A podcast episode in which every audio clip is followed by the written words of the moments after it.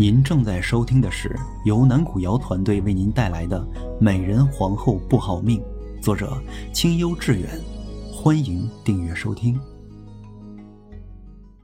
第四十四章，私奔。东方奕的声音传来时，夏妙玲和山儿都吓了一跳。妙玲，本王愿意做那个真心爱你、怜你、信你的人。他从窗外翻了进来，走到夏妙玲的面前，拉着她的手，又把刚才的话重复了一遍。王爷怎会在此？夏妙玲抽回自己的手，往后退了几步，压低声音问道：“本王今夜就是来带你私奔的。”咱们一起离开这个燕扎的皇宫，去过平静快乐的日子。东方奕看着他，满含深情的说道。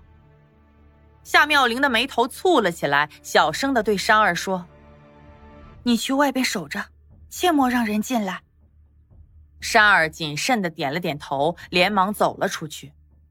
待到室内只剩下他们二人，夏妙玲面上的神色又冰冷了一些。王爷，本宫已经跟你说过很多次了，本宫心中的人是皇上，不论王爷怎么说怎么做，本宫都不会跟你走的，还请王爷速速离开，切莫再生出事端了。东方奕目光灼灼，上前两步扶住了夏妙玲的肩头。妙玲，你怎的这般的傻？本王虽被禁足多日。但也知道你一直被那个人囚禁宫中，他这样对你了，你又何必对他死心塌地呢？想到这些日子的委屈，夏妙玲眼窝一热，感到些泪意。她连忙使劲的眨了眨眼睛，吸了吸鼻子，回道：“这世间最说不清的，便是一个情字。本宫也不想说清，王爷也不必再问。”见他态度这么坚决。东方奕的身体晃了几晃，沉默良久后，他沉声说道：“本王再问你最后一次，你到底跟不跟本王走？”看他这样子，夏妙玲又往后退了几步，谨慎的问道：“王爷想做什么？这里是本宫的寝殿，倘若本宫喊一声，王爷怕是什么都来不及做，就会被拿下的。念在王爷曾经数次搭救本宫。”本宫才苦口婆心的相劝，望王爷不要再执迷不悟，做出令自己后悔的事了。东方奕冷笑一下，后悔，本王最后悔的便是那日没直接将你要了过来，这才生出后面许多的后悔。未来本王会为何事后悔，现在还不得而知，但本王知道，现在若不能将你带走，那定又是一件。后悔之事，王爷，请冷静。即便你今日将本宫掳了去，惹恼了皇上，你又能带着本宫逃去哪里？倘若真的要过上那种亡命之徒的生活，你又凭什么能带给本宫幸福？夏妙玲感到一阵情急，她到底是惦念八王爷的多次搭救，还是不愿声张出去，让人将她擒住？妙玲。你自跟本王走便是了。本王说给你幸福，就定能给你幸福。若是那东方玉实在逼人太甚，本王就跟他斗上一斗，也是有几分胜算的。说到这里，东方奕脸上露出几分狠辣之色，平日里温文尔雅的气场消失殆尽。看到这样的东方奕，夏妙玲不禁的生出几分害怕，心中更是乱成了一团麻。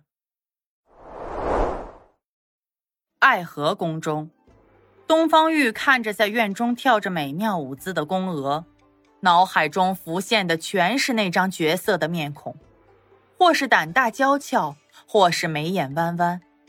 当画面定格在最后的梨花带雨时，他的心被揪得生疼。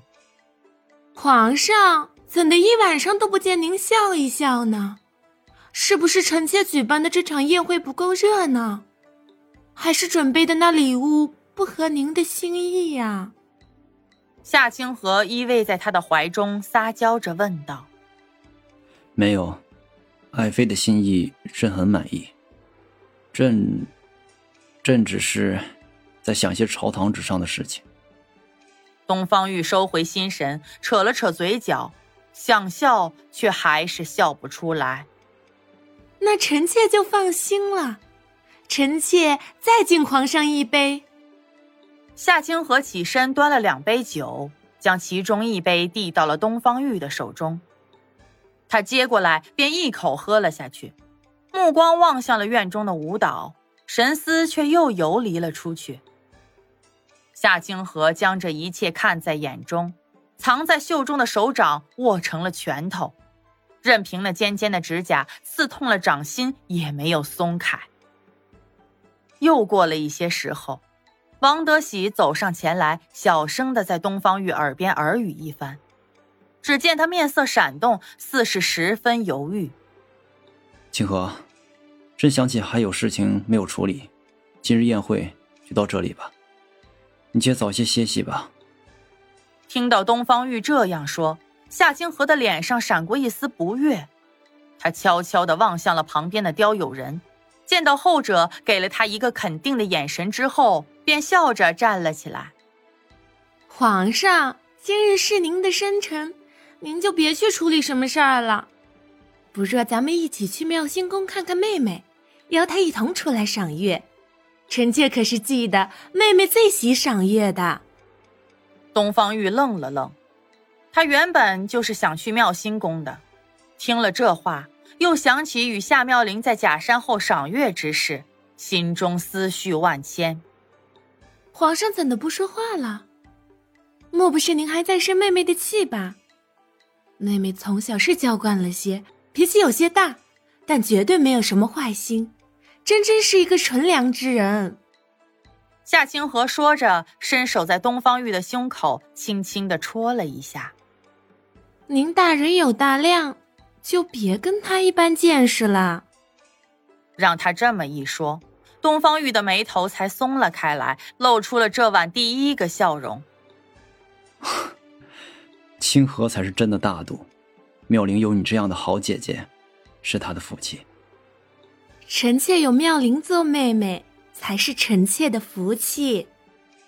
夏清河微微一笑，上前跨上了他的臂弯，催促道：“咱们赶紧去见妹妹吧，一会儿赏月之时，且有的是时间聊呢。”东方玉点了点头，一行人便朝着妙心宫的方向去了。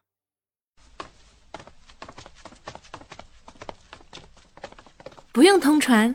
我们直接进去给妹妹一个惊喜。妙心宫门前，夏清河制止了工人的通传。待到东方玉迈步进去后，他嘴角噙着一丝得意的笑，跟了上去。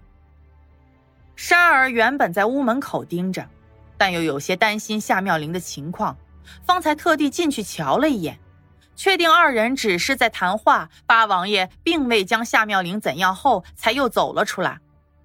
不想刚到门口，就见到东方玉带着夏清河走了进来，他当时就慌了，连忙跪在地上，大声的喊道：“奴婢叩见皇上，叩见清妃娘娘。”哎呦，你这个婢子这么大声作甚？好似妹妹屋里藏了人一般。夏清河娇笑着说道。他的话音一落，东方玉脸色大变，径自冲了进去。本集已演播完毕，感谢您的收听，我们下集再见。